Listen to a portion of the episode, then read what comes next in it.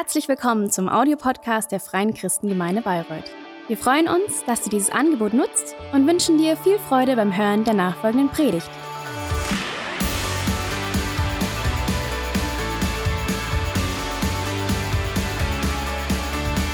Schön, gut. Hey ihr Lieben, ich hoffe es geht euch gut. Hallo auch von mir an alle, die zu Hause online mit dabei sind.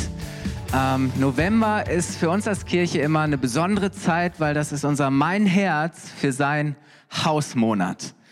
Es ist eine Zeit, wo wir uns ganz neu für Gottes Mission, die er für uns hat, begeistern lassen wollen, wo wir uns inspirieren lassen möchten, ermutigen, ähm, weil wir davon träumen und glauben, dass in den nächsten Jahren diese Kirche, dass dies ein Zuhause wird für noch viel mehr Menschen dass dies ein Ort wird der Begegnung mit Gott, dass Menschen Gott kennenlernen, dass sie Freiheit erleben, dass sie ihre Gott geschenkte Bestimmung entdecken und dass sie anfangen, die zu leben, einen Unterschied zu machen in dieser Welt. Und wir haben diese Predigtserie überschrieben mit eins. Und unser Gebet für diese Zeit ist, dass du Gott zur Nummer eins in deinem Leben machst und dass wir eins sind in der Mission, die er uns gegeben hat. Und wir wollen das ganz praktisch auch ausdrücken am Ende des Monats mit einem Visionsopfer. Das heißt, wir wollen ganz praktisch in das hinein investieren. Wir wollen großzügig sein. Ähm, ist etwas, das wir von Herzen und im Glauben tun wollen. Und um uns darauf innerlich vorzubereiten, dass Gott auch unsere Herzen da aufmacht, ähm, sind wir gerade auf den Spuren Abrahams. Das ist der Vater des Glaubens und er ist der, mit dem Gott seine Mission die ganze Menschheit zu segnen, angefangen hat. Und dass wir heute hier sitzen, ähm, bedeutet, dass Gott immer noch dabei ist, diese Mission zu verwirklichen. Zu sagen, hey, Du bist gesegnet, ihr seid gesegnet, um ein Segen zu sein für die ganze Welt, für die Menschheit. Das ist etwas, das Gott in uns tut, dass er uns segnet mit einem neuen Leben, dass er uns rettet, befreit. Und es ist etwas, das Gott durch uns tun möchte, dass wir es nicht für uns behalten, sondern dass wir es teilen und dass noch viel mehr Menschen, so wie wir, gesegnet werden. Und letzten Sonntag haben wir über die Kraft dieser Mission, die Gott für uns hat, gesprochen. Und es ging um drei Punkte, die wir uns vergewissert haben. Zum einen, dass die Mission eine gute Verheißung ist und keine Bestrafung. Es ist nichts, was Gott zuerst von uns, sondern dass er für uns möchte. Wir haben darüber gesprochen, ähm, dass, dass die, die, die Mission keine Frage meiner Begabung ist, sondern dass Gott der ist, der für die Erfüllung sorgt. Wir fühlen uns dis qualifiziert, ungeeignet, aber Gott ist der, der Wunder tut. Und als drittes haben wir uns bewusst gemacht, dass die Mission zuerst Gründung einer Familie ist. Und durch diese Familie wird die ganze Welt verändert. Bringt Gott Veränderung in diese Welt. Und heute geht es um die Kraft einer Entscheidung. Die Kraft meiner Entscheidung. Oder man kann auch sagen, die Kraft einer Hoffnung. Weißt du, weil der Weg von Gottes Verheißung, wenn Gott zu dir spricht und Gott dir etwas zusagt, bis zur Erfüllung, ist nicht immer leicht. Aber wenn wir uns immer wieder neu entscheiden, Gott weiter zu vertrauen und ihm im Glauben zu folgen, dann kommen wir am Ende ans Ziel. Und das ist, was Gott für jeden von uns möchte. Gott hat ein Ziel für dein Leben. Und wisst ihr, ähm, Abraham war wirklich unterwegs mit Gott. Er lebte im Glauben und Vertrauen auf Gott. Das war eine Riesensache, unvorstellbar für ihn, wie all das passieren sollte. Ähm, weil der Hintergrund war der, dass er und Sarah ähm, keine Kinder bekommen konnten. Sarah war unfruchtbar. Und Gott sagt, hey, ich werde aus dir eine große Nation machen, eine große, eine, eine, eine, ich werde eine große Verwandtschaft und Familie gründen, durch die die Welt gesegnet wird. Und wisst ihr, dieser Abraham war bereit, seine Heimat zu verlassen. Darüber haben wir letzten Sonntag gesprochen. Und jetzt lebte er seit zehn Jahren, seit zehn Jahren in dem Land, das Gott ihm gezeigt hatte. Und genauso lange warteten sie jetzt auch schon auf den versprochenen Sohn. Das heißt, ein Jahrzehnt lang ist nichts von dem, was Gott versprochen hatte, in Erfüllung gegangen. Ist nichts passiert. Ich glaube, sie haben es probiert, aber es ist nichts passiert. Zehn Jahre lang. Ich meine ganz ehrlich, zehn Jahre sind eine lange Zeit. Und jetzt wo ist Abraham 85, er war 75, als, als er losgezogen ist. Jetzt ist er 85 und ganz ehrlich, die Chancen standen nicht besser. Zehn Jahre später erschien noch alles noch unmöglicher, als es am Anfang war. Und wisst ihr, je länger man auf etwas wartet, je länger sich eine Hoffnung nicht erfüllt und nichts passiert, desto ungeduldiger wird man oder? Und du denkst so, hey Mann, Gott müsste doch und Gott hat doch und warum tut Gott nicht? Und dann merkst du irgendwie, der Frust kommt und, und die Enttäuschung und, und Rückschläge und dann kommen die Zweifel und Fragen und wisst ihr, dann ist die Versuchung groß, dass wir die Sache beschleunigen wollen dass wir die Sache selbst in die Hand nehmen, dass wir versuchen, es selbst zu regeln, es anders zu lösen und ein bisschen nachzuhelfen. Und ich möchte heute Morgen über zwei Gefahren oder Versuchungen sprechen, die jeder von uns mit Sicherheit erlebt, wenn er länger mit Gott unterwegs ist und länger auf das wartet, was Gott versprochen hat. Das erste ist Aktionismus. Menschlicher Aktionismus, die Aktionismusfalle. Ähm, Abraham und Sarah, nach zehn Jahren sind sie am Punkt, wo sie sagen, nee, weißt du was, wir glauben nicht, dass das hier noch funktioniert. Wir müssen, wir müssen jetzt irgendwie selber eine Lösung schaffen, herbeiführen. Und wir können das lesen in 1. Mose 16, Vers 1 bis 4. Da heißt es doch, Sarah, die Frau Abrahams, bekam keine Kinder. Sie hatte jedoch eine ägyptische Sklavin namens Hagar. Da sagte Sarah zu Abraham, der Herr hat mir keine Kinder geschenkt. Oder in anderen Übersetzungen heißt, der Herr hat mich verschlossen. Schlaf du mit meiner Sklavin, vielleicht kann ich durch sie Kinder haben. Abraham war einverstanden. Also einfach für uns heute strange Vorstellung, aber damals völlig normal. Rechtlich war es so, dass das Kind der Sklavin dann Abrahams Kind war. Das war, das war kein Skandal, nichts Komisches. Und dann heißt es, Abraham war einverstanden. Sarah gab ihrem Mann ihre ägyptische Sklavin Hagar als Nebenfrau. Und tatsächlich, Hagar wird schwanger, aber jetzt kommt's. Sarah ist damit überhaupt nicht glücklich, sondern als Hagar schwanger wird, prahlt sie damit und fühlt sich groß und Sarah ist unglaublich eifersüchtig. Sie fühlt sich, sie fühlt sich noch schlechter, noch unwürdiger als vorher. Und sie fängt an, Hagar schlecht zu behandeln, eine schlechte Herrin zu sein. So, und es geht so weit, dass sie Hagar wegjagt, im wahrsten Sinne des Wortes, in die Wüste jagt.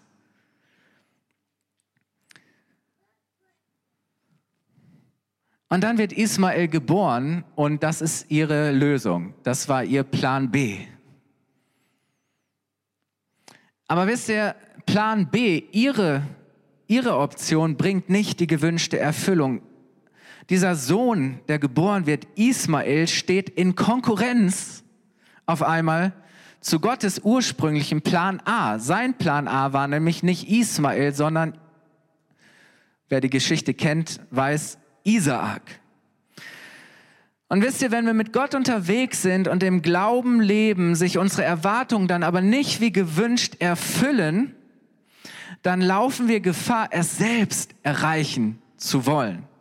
Es menschlich zu versuchen, mit menschlichen Mitteln, dass wir versuchen, all unsere Möglichkeiten auszuschöpfen, dass wir dies und jenes probieren. Und ganz ehrlich, ähm, ich glaube, dass wir aus Gottes Sicht wirklich in so einen menschlichen Aktionismus verfallen können und dass wir, dass wir dies und jenes machen und dass wir alles Mögliche ausprobieren und dass wir zum Teil sogar anfangen, echt dumme Sachen zu machen. Weil wir irgendwie so, weil wir es so sehr wollen. Und dann versuchen wir es zu erzwingen, aber merken, irgendwie bringt es uns doch nicht ans Ziel. Irgendwie macht es alles nur noch schwieriger und komplizierter. Aber wisst ihr, wir sind so gestrickt, wir sind immer meistens auf der Suche nach Abkürzungen, oder? Nach Abkürzungen. Keiner von uns wartet gern. Wenn ich an der Schlange stehe, ich gucke immer nebendran, bin ich da schneller. Wie kann ich, also lange warten äh, ist nicht unser Ding. Wir suchen nach, ständig nach Abkürzungen. Wir wollen Dinge beschleunigen. Wir suchen den einfachen, den bequemen Weg. Und wisst ihr, das eine ist, dass wir Abkürzungen suchen. Das andere ist, dass wir anfangen, vielleicht Kompromisse zu machen. Dass wir anfangen, uns mit, mit weniger als dem zufrieden zu geben, was Gott eigentlich für uns möchte. Einfach nur, weil wir es nicht abwarten können. Einfach, weil es uns schwerfällt und wir fangen an, aktionistisch zu handeln. Ich möchte ein paar Beispiele geben. Weißt du, vielleicht hast du in deinem Herzen empfangen von Gott, dass Gott dir einen Partner schenken will. Und du wartest jetzt schon Jahre oder vielleicht Jahrzehnte auf den richtigen Partner. Und wie schnell ist die Versuchung da, dass wir sagen, hey, ich werde das jetzt mal selber lösen? Oder dass wir sagen, hey, ich werfe meine Prinzipien über den Haufen, das, was mir eigentlich wichtig ist, was eigentlich wertvoll für mich ist. Oder wisst ihr, manchmal wollen wir, wollen wir was erreichen, wir wollen was bewegen, vielleicht in unserem Job und wir, wir streben danach, Karriere zu machen, wir suchen den Erfolg, wir wollen Einfluss und Anerkennung, all diese Dinge. Aber wie schnell fangen wir an, dann auf einmal falsche Prioritäten zu setzen? Wie schnell fangen wir an, dass wir versuchen, das Ziel mit falschen Mitteln zu erreichen? Wie schnell fangen wir an, unsere eigenen Werte über den Haufen zu schmeißen, weil wir sagen, hey, ich glaube nicht, dass ich auf diese Art ans Ziel komme. Wie schnell fangen wir an, gegen unsere Überzeugungen zu handeln. Einfach nur, weil wir keine Geduld haben, einfach nur, weil wir nicht mehr abwarten können. Wie schnell fangen wir an, auch im, im Bezug auf unsere Finanzen?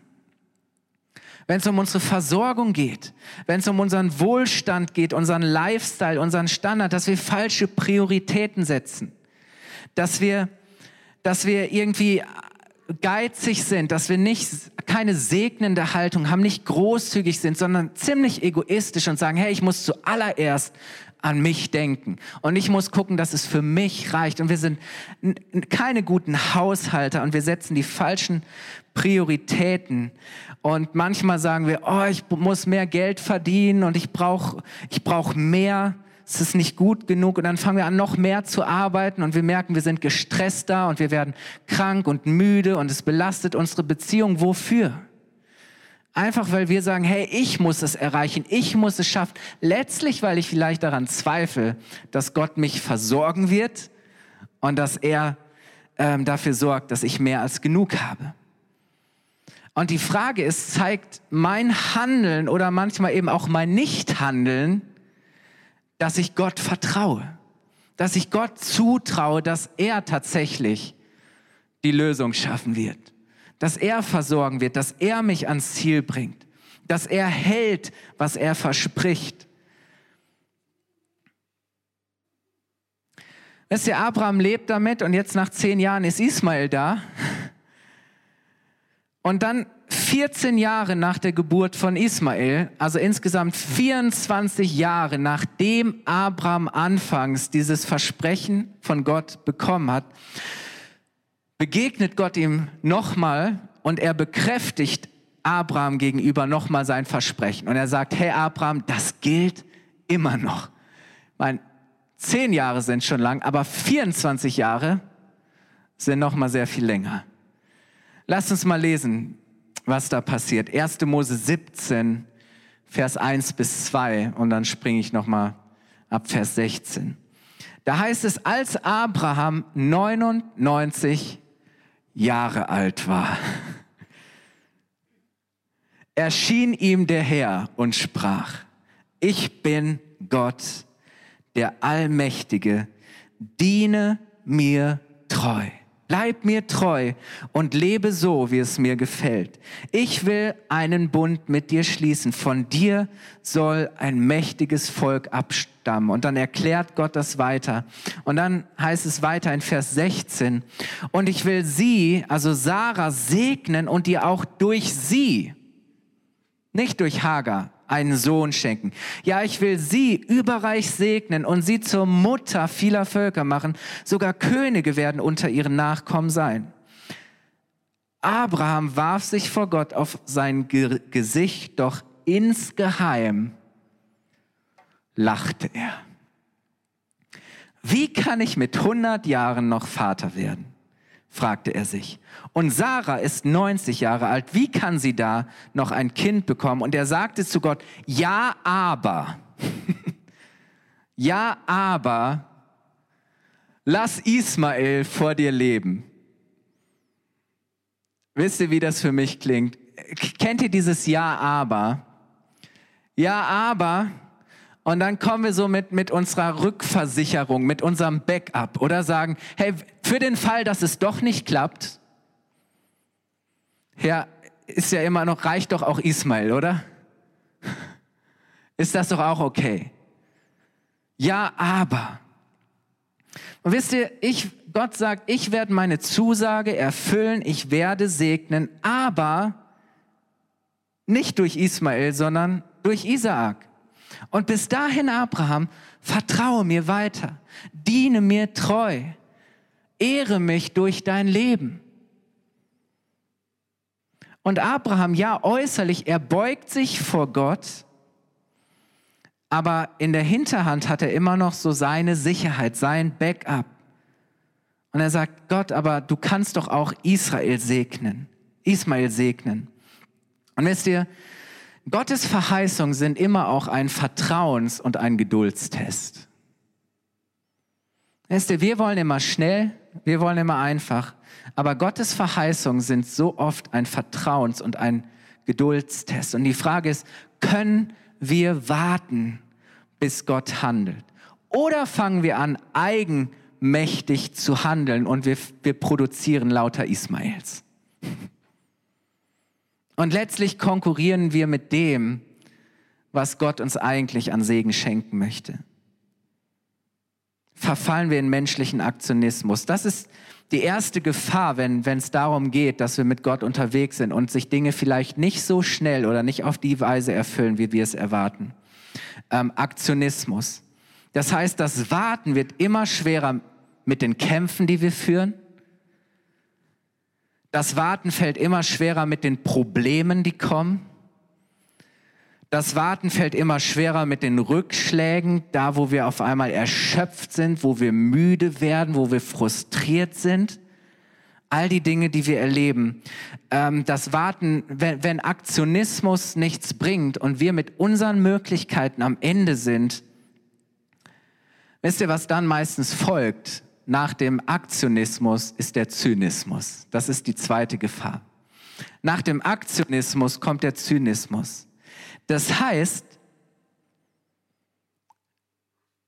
wir drücken unsere Resignation und unsere Enttäuschung aus. Wir können es nicht mehr so recht glauben. Wir können es nicht mehr ernst nehmen.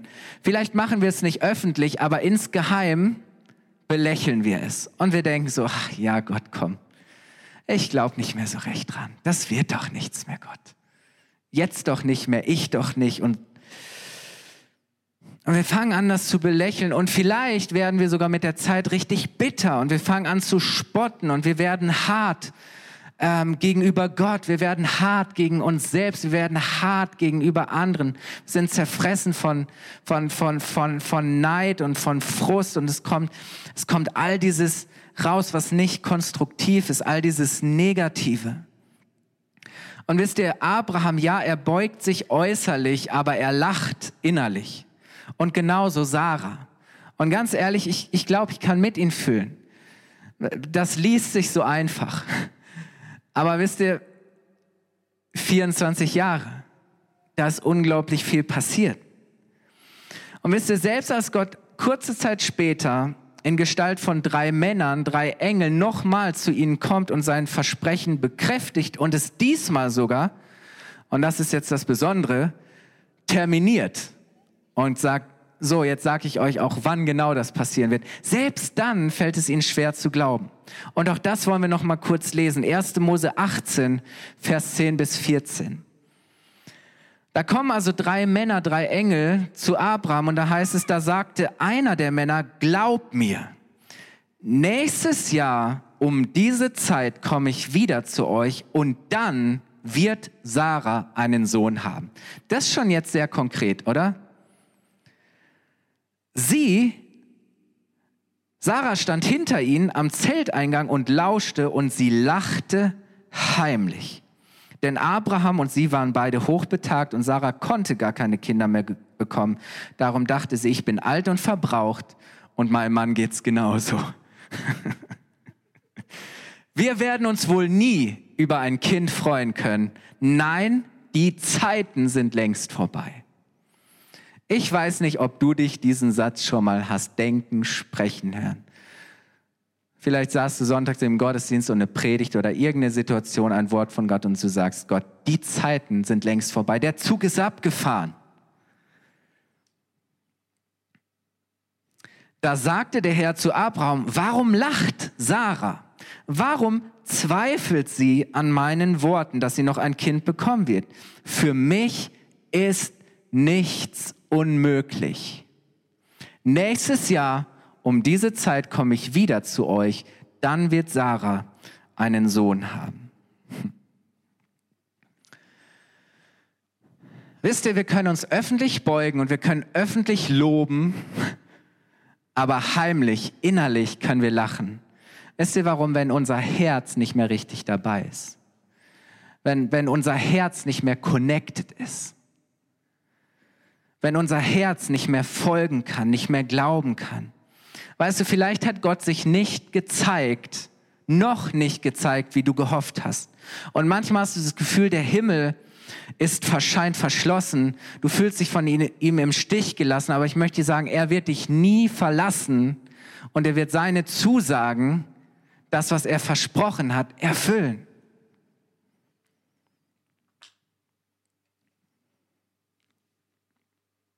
Gott wird zur richtigen Zeit handeln. Und ich möchte dich ermutigen, vertraue Gottes Timing.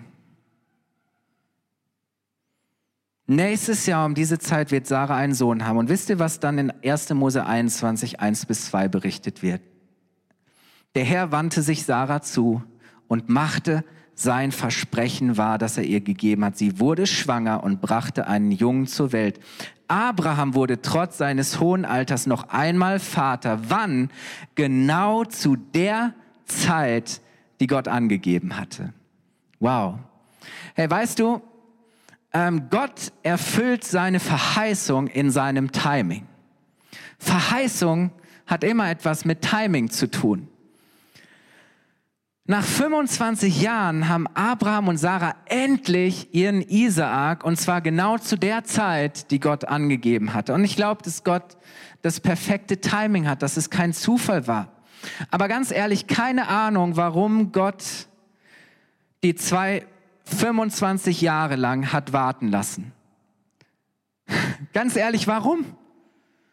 Hätten auch fünf Jahre sein können. Zehn Jahre wären auch schon eine Zumutung gewesen warum es so lange gedauert hat, aber Gott erfüllt seine Verheißung in seinem Timing.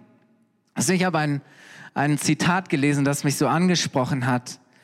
Ähm, da heißt es im Englischen, when it's God's time, you can't force it.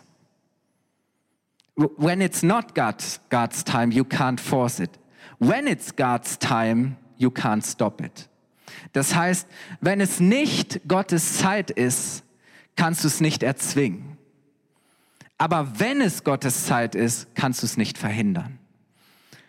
Weißt du, wenn es nicht Gottes Zeit ist, wenn es nicht Gottes Timing ist, kannst du es nicht pushen. Aber auf der anderen Seite gilt, wenn es Gottes Zeit ist und sein Timing, kannst du es nicht stoppen. Weil Gott seine Verheißung in seinem Timing erfüllt. Und wisst ihr, Abraham und Sarah waren nicht immer zum Lachen zumute, aber am Ende können sie wirklich von Herzen lachen, sich freuen, jubeln, Gott loben. Und Isaak heißt Gelächter. Aber weißt du, diesmal war es kein Zynismus, sondern es war, sie erleben die Freude dessen, äh, die Freude davon, wenn wir dranbleiben, Gott zu vertrauen. und an seinen Verheißungen festzuhalten. Und wisst ihr, genau darin ist Abraham unser Vorbild im Glauben. Genau das heißt es, im Glauben zu leben. Und Paulus spricht darüber Jahrhunderte später in Hebräer 6, Vers 11 bis 15. Da sagt er,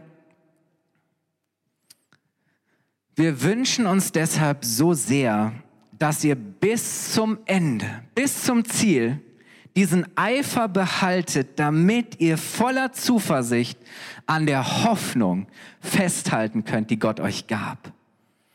Dann werdet ihr auch nicht träge oder gleichgültig werden oder zynisch, sondern dem Beispiel derer folgen, die aufgrund ihres Glaubens, ihres Vertrauens und ihrer Geduld die Zusagen Gottes empfangen.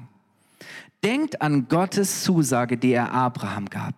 Weil Gott bei keinem Größeren schwören konnte, schwor er bei seinem eigenen Namen und sagte, ich werde dich reich segnen und deine Nachkommen sollen zahllos sein.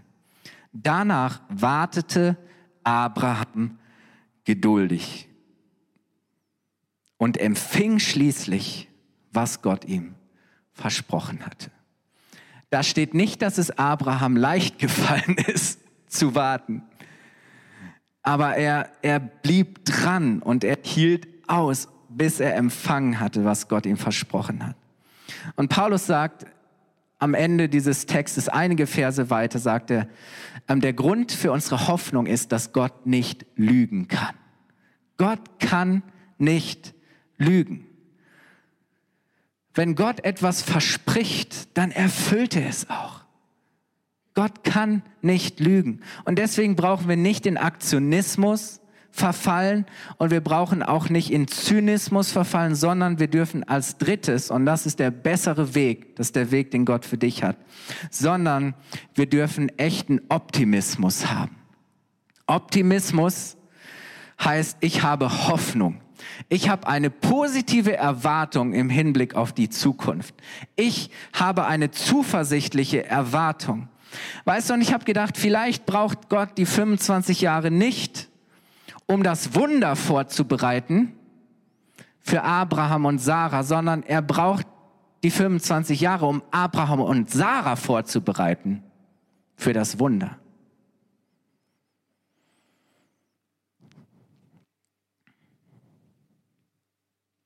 Vielleicht braucht es diese Zeit, diese 25 Jahre, damit sie lernen, was es heißt, wirklich Gott zu glauben, wirklich an den Punkt zu kommen, zu merken, hey, wir können es nicht schaffen sondern Gott ist der, der das Unmögliche möglich macht. Vielleicht brauchten sie diese Zeit, um wirklich Vertrauen zu lernen, um sich ganz Gott hinzugeben, um sich wirklich ganz abhängig zu machen von Gott, um wirklich an den Punkt zu kommen, so demütig zu sein, es einfach als ein freies Geschenk und als eine Gnade von Gott zu empfangen. Nicht durch eigene Werke, wie Paulus später sagt, sondern durch Glauben, durch Vertrauen, einfach durch, durch Annehmen. Wisst ihr, Gott ist mit uns unterwegs und er arbeitet an uns. Und, und mein letzter Gedanke, und damit möchte ich schließen, ist, Verheißungen, Berufungen entwickeln sich nicht zuerst im Rampenlicht, sondern im Verborgenen, in der Dunkelkammer. Es sind Schritte und Prozesse, durch die Gottes Wirken, in, in dem Gottes Wirken in unserem Leben sichtbar werden. Und ihr Lieben, ich möchte, ich habe hier was aufgebaut und, und wir gehen jetzt mal gerade in die Dunkelkammer, okay?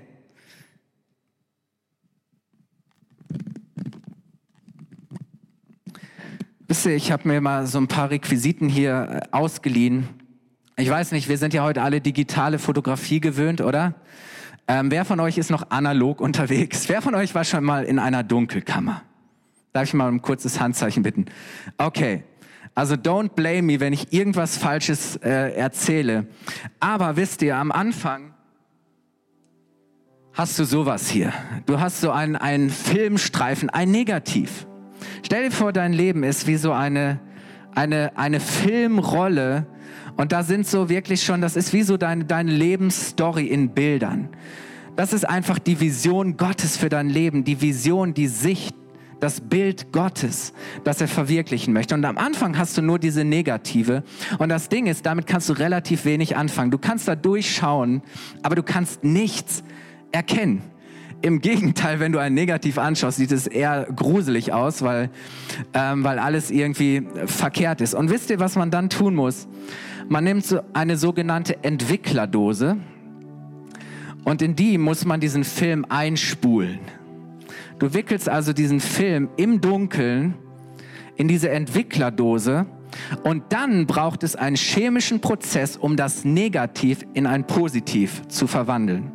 Das heißt, du nimmst hier solch einen Entwickler und du tust den hier in so einen Messbecher und dann musst du die richtige Mischung anrühren und dann gießt du das hier in diesen Entwickler und dann schüttelst du das, bewegst du das einige Minuten und dieses Negativ wird in ein Positiv verwandelt. Und dann spülst du das Ganze mit Wasser aus und dann machst du folgendes, du nimmst nochmal eine andere chemische Substanz, nämlich einen Fixierer und den gießt du auch nochmal rein und dann wird das Ganze sozusagen fixiert und verewigt. So. Und dann spülst du das Ganze nochmal mit Wasser aus und das Wichtige hierbei ist immer, die richtige Mischung, das richtige Timing und die richtige Temperatur. Und dann kannst du diesen Film da rausnehmen, aber du hast immer noch kein richtiges Bild. Das Zweite ist, dass du dieses Bild nimmst wie ein Dia und dann gibt es so etwas wie auf dem Bild hier links zu sehen, einen sogenannten Vergrößerer. Das ist wie ein Dia-Projektor, mit dem du jetzt dieses Bild vergrößerst und projizierst auf ein lichtempfindliches Fotopapier, auf ein spezielles Papier. Und dann gibt es verschiedene Filter und du stellst bestimmte Kontraste ein und dann musst du unter Rotlicht in deiner Dunkelkammer, musst du dieses Bild eine bestimmte Zeit lang belichten. Aber selbst dann schaust du immer noch auf ein weißes Blatt Papier. Und dann gibt es vier solcher Wannen, solche Bäder. Auch das ist wieder jetzt ein chemischer Prozess. Das heißt, du nimmst dieses Bild, auf dem du noch nichts siehst, und zuallererst schwimmt das eine ganze Zeit in dem Entwickler. Und auf einmal merkst du, wenn dieses Bild in diesem Entwickler badet, wie dieses, wie, wie einfach das, wie es immer mehr sichtbar wird und sich ein Bild entwickelt. Und dann nimmst du das Bild und du packst es in die zweite Wanne. Und das ist der sogenannte Stopper. Das heißt, du, du stoppst und unterbrichst diesen Entwicklungsprozess. Und dann nimmst du dieses Bild und tust es in eine, in eine dritte Wanne, in den Fixierer. Und dann wird das Bild festgemacht, sozusagen fixiert. Und dann nimmst du das Bild und tauchst es in ein Wasserbad. Und dann wird alles abgewaschen. Und du merkst auf einmal, wie die Konturen schärfer werden, wie das Bild immer sichtbarer wird. Aber du kannst immer noch nicht so viel erkennen, weil du bist immer noch im Rotlicht. Und dann hängst du dieses Bild auf zum Trocknen. Und während dieses Bild trocknet, merkst du auf einmal, wie es immer klarer wird. Und irgendwann nimmst du dieses Endprodukt, dieses Bild, und du machst das Licht an und auf einmal merkst du, wow, ich habe ein Bild, das ganz klare Konturen hat, ganz klare Motive und du erkennst, auf einmal wird etwas sichtbar für dich. Wisst ihr, ich habe mit unserem Freund Jan Schlegel ge gesprochen dem ich diese, diese Requisiten zu verdanken habe. Und er hat gesagt, dieser Entwicklungsprozess ist ein Kunsthandwerk. Das ist die Königsdisziplin. Du kannst das ganz einfach machen in 30 Minuten, aber er sagt, wenn ich ein Bild entwickle und das ist meine Kunst, brauche ich acht bis neun Stunden für ein einziges Bild. Und ich habe gedacht, hey, ist das nicht ein geniales Bild für das, was Gott in unserem Leben tut? Dass vieles von dem, was er als Vision, als Verheißung, als Bild uns geschenkt hat, ja, es ist schon da. Die Verheißung ist schon da, aber es ist noch nicht entwickelt. Es ist noch nicht sichtbar, sondern, sondern Gott führt uns in Prozesse rein. Es sind verschiedene Phasen und es ist ein Zusammenspiel von verschiedenen Dingen, Komponenten, die Gott tut und Gott, Gott entwickelt etwas in unserem Leben. Und wisst ihr, ähm, wenn wir warten, dann sind wir in guter Gesellschaft. Auf diesem Bild ist Abraham mit seinem Sohn Isaak. Wisst ihr, Abraham musste 25 Jahre lang auf seinen Isaak warten. Hier habe ich ein Bild von Josef. Josef hatte von Gott die Verheißung, dass er ein mächtiger Herrscher sein wird, mit Einfluss. Aber seine Brüder verkaufen ihn, er wird versklavt, er wird verraten, gefangen genommen, vergessen. Aber nach 13 Jahren des Wartens erfüllt Gott seine Verheißung.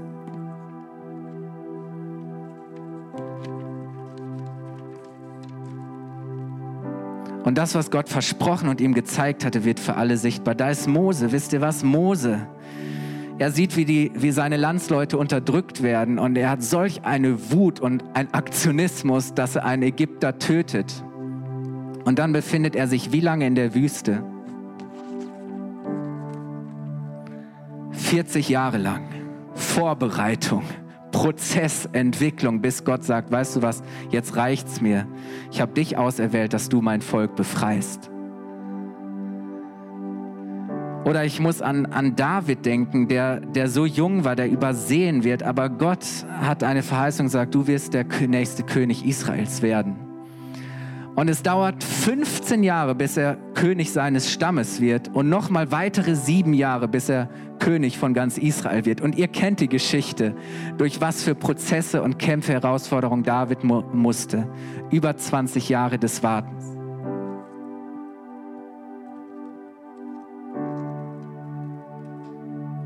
Aber wisst ihr, dann zeigt sich, was Gott vorgesehen hat. Oder wisst ihr, Jesus, das heißt über Jesus, dass er, dass er mit seinem Alter zunahm an Gunst, Gnade und Weisheit. Und als er 30 Jahre alt ist, führt Gott ihn in die, Versuch, in, in die Wüste und er wird geprüft und versucht. Und dann sagt Gott, okay, jetzt bist du bereit. Und dann fängt seine Mission offiziell an, drei Jahre lang. Und, und es erfüllt sich die größte Prophetie und Verheißung Gottes, dass wir gerettet werden und dass Jesus uns die Schuld wegnimmt.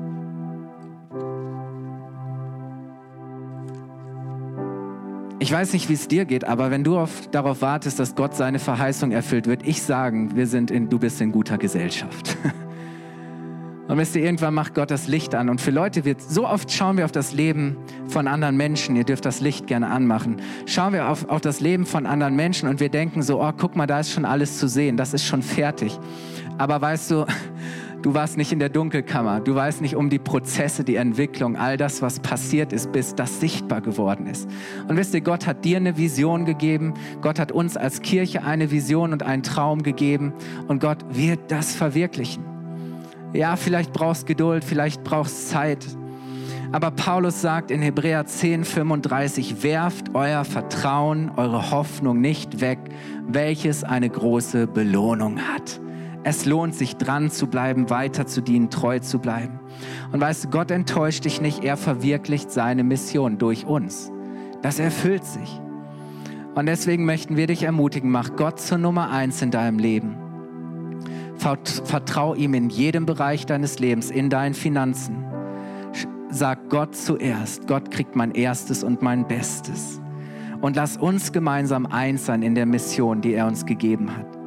Ist der Jesus selber sagt in Matthäus 6:33, macht das Reich Gottes zu eurem wichtigsten Anliegen. Trachtet zuerst nach Gottes Reich und nach seiner Gerechtigkeit und dann wird Gott euch alles andere, was ihr zum Leben braucht, schenken. Hey, das heißt, ich bin gesegnet, um zu segnen. Und dazu möchte ich dich ermutigen und ich werde gleich an Micha übergeben. Ich möchte zum Ende beten und dann wollen wir euch kurz sagen, wie wir das auch jetzt in zwei Wochen ganz praktisch tun wollen, zu sagen, hey, wir machen uns eins darin und wir glauben, dass Gott eine großartige Mission für uns hat, die sich erfüllen wird. Und wir wollen da rein investieren, wir wollen damit eins sein. Lass uns aufstehen, ich möchte beten.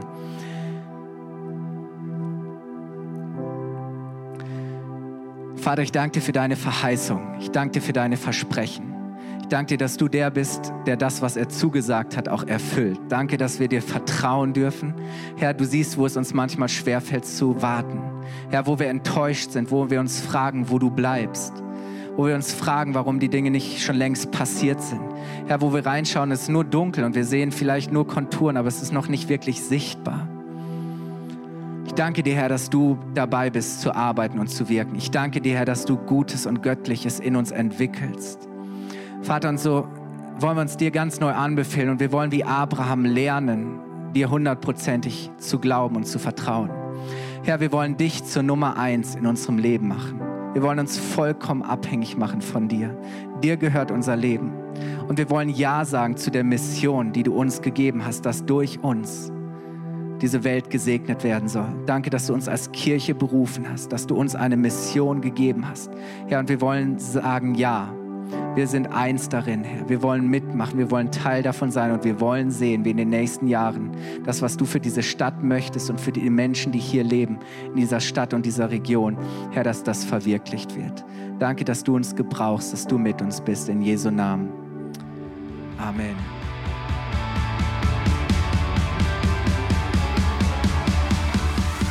Hat dir die Predigt gefallen?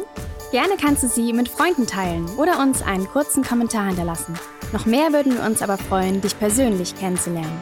Du bist herzlich eingeladen, einen unserer Gottesdienste am Sonntag zu besuchen. Alle Infos findest du unter www.fcg-bayreuth.de. Dort kannst du uns auch eine persönliche Nachricht schreiben, wenn du mehr über ein Leben mit Jesus erfahren möchtest oder andere Fragen zum christlichen Glauben hast. Bis zum nächsten Mal. Ade!